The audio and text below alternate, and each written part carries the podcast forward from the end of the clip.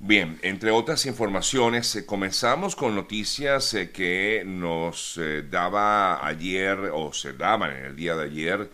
en Argentina. Y justamente pues relacionado con este tema les comento que el fiscal que lleva adelante una de las investigaciones en contra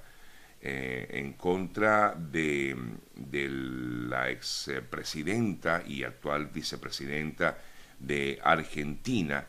eh, la Fiscalía solicitó una condena de 12 años de prisión y la inhabilitación para ejercer cargos públicos de por vida en contra de Cristina Fernández de Kirchner, imputada como jefa de una asociación ilícita, así como varios delitos de defraudación en perjuicio del Estado e incumplimiento de deberes de funcionario público. Por supuesto, esto no quiere decir que ya es que la señora Cristina Fernández va a, ir a la cárcel por estos delitos, pero es la solicitud que ha hecho la Fiscalía del Ministerio Público en Argentina con respecto a esta investigación que se está adelantando no solamente en contra de ella, sino también en contra de otros altos funcionarios mientras ella ejercía la presidencia de Argentina. El eh, fiscal eh, Luciani, Diego Luciani, luego de, presentar estos alegatos en el juicio por la obra pública y pedir que Cristina sea condenada a esta pena de prisión, ella ha solicitado, la vicepresidenta Kirchner pidió volver a declarar en el día de hoy en una indagatoria en el juicio de esta causa, que se le conoce como la causa vialidad sostuvo que los fiscales, eh, para acusarla ante la falta de pruebas, montaron nuevas eh, cuestiones, dice ella, que nunca antes le habían eh, reprochado y que así violaron su derecho de defensa. Por su lado, el presidente argentino, Alberto Fernández, respaldó o le dio su espaldarazo justamente a Cristina Fernández y afirmaba ayer el mandatario argentino, que había sido un día muy ingrato ayer en ese país, eh, porque mm, de alguna manera siente que hay una persecución judicial en contra de la vicepresidenta que quedó expresada en ese alegato final presentado por la Fiscalía de, de, Argentina y ese pedido de pena en esta denominada causa vialidad lo que esperamos es justamente lo que pudiera ser la presentación de la mm, expresidenta y eh, luego, pues, la, digamos, la decisión final tomada en ese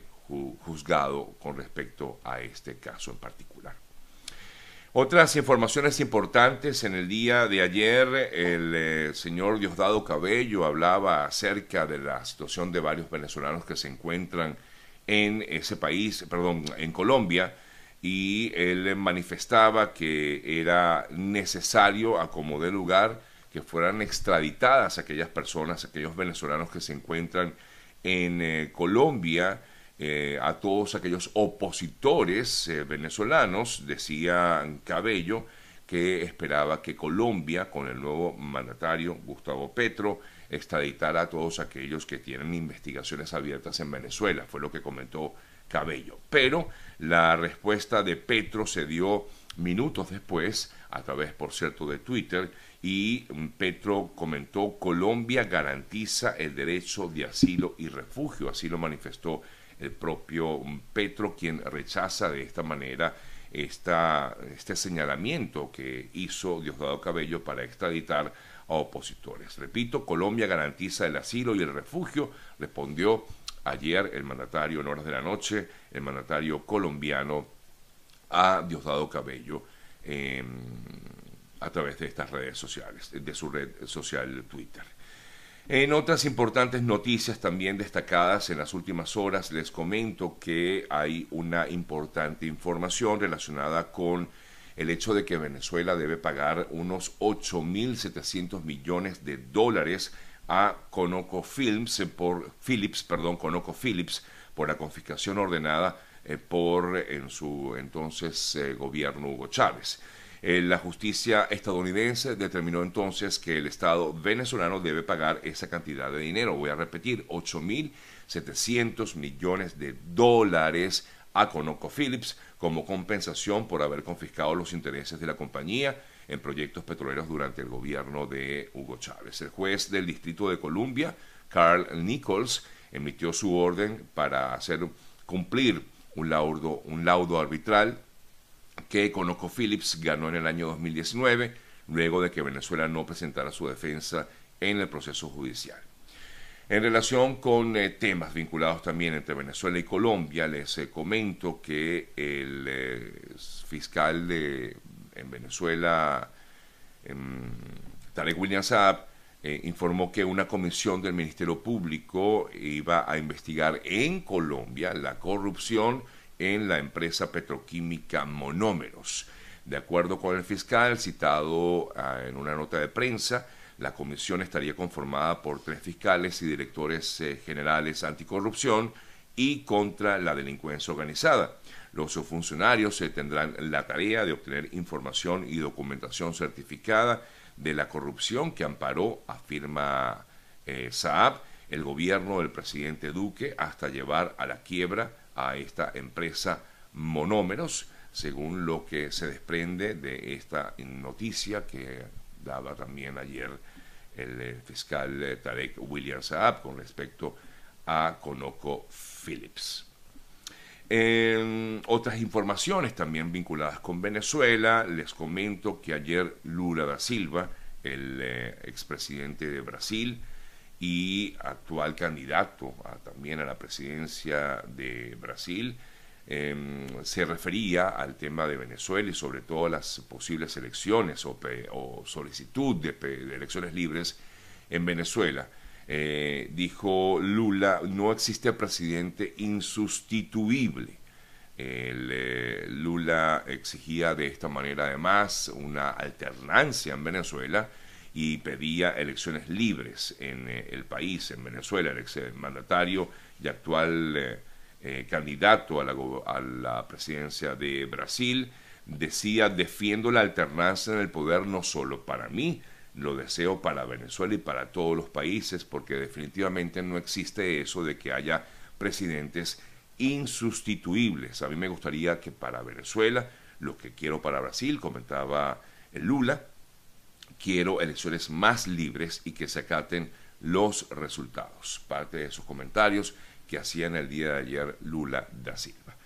Por otra parte, Estados Unidos ratificó ayer que si Maduro no negocia con la oposición, podría reforzar sanciones contra Venezuela.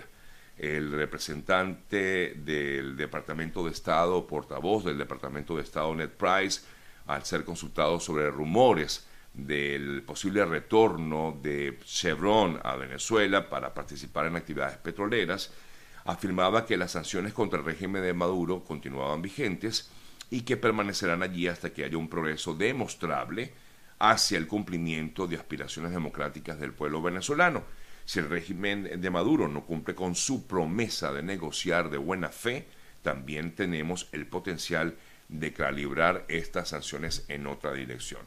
Es decir, que pudiera reforzar estas sanciones contra Venezuela, contra el régimen directamente de Nicolás Maduro, afirmaba Ned Price como vocero del Departamento de, Estados, de Estado de Estados Unidos. Durante mucho tiempo hemos dejado en claro que revisaríamos las políticas de sanciones en respuesta a los pasos que serían constructivos si el régimen de Maduro y las partes venezolanas logran un progreso significativo en las negociaciones lideradas por Venezuela en México, que por cierto están más que estancadas, al tiempo, hemos dejado claro que revisaremos la postura de sanciones en caso de que el régimen no negocie de buena fe o no cumpla con los compromisos que ya ha establecido. Em,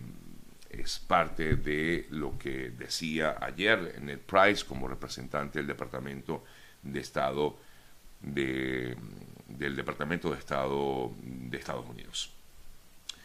Eh, una no muy bonita noticia tiene que ver, bueno, no, las noticias a veces no son tan buenas, que uno lee noticias,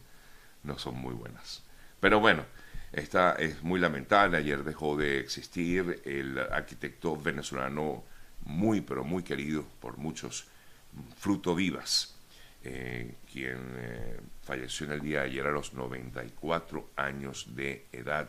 eh, quien es, fue arquitecto, y, e hizo una gran cantidad de, obras en, Venezuela. Em, yo me enteré, fue esta mañana de esta noticia del fallecimiento del em, gran Fruto Vivas, autor, entre otras eh, obras como el Club Táchira en Caracas, el Museo de Arte Moderno de Caracas, el pabellón venezolano en la Expo de Hanover en el año 2000, entre otras eh, obras eh, que hizo el gran Fruto Vivas. Bueno, revisamos otras importantes noticias, amigas, amigos, que ya pues de carácter mundial y entre otras informaciones debemos comentar la situación que hay en torno a lo que fue el asesinato, el atentado que recibió la hija de uno de los cerebros de, de, Putin, de Rusia. Y justamente el Servicio Federal ruso acusó a los servicios secretos de Ucrania de perpetrar el atentado que mató a Daria Dugina, la hija del el líder del movimiento neo-euroasianista, Alexander Dugin, considerado próximo, muy próximo al Kremlin. El crimen, afirma el gobierno ruso, fue preparado y ejecutado por servicios especiales ucranianos. Ellos afirman que incluso tienen hasta la persona que habría colocado la bomba o la presunta autora, porque hablan de una mujer autora del asesinato de la joven Daría Dugina, hija de Alexander Dugina. El crimen fue preparado y ejecutado por los servicios especiales ucranianos y llevado a cabo por una ciudadana ucraniana identificada como Natalia Vok, de 43 años de edad, afirma el gobierno ruso. Lo que ha sido, por supuesto, desmentido por parte del gobierno de Volodymyr Zelensky en Ucrania.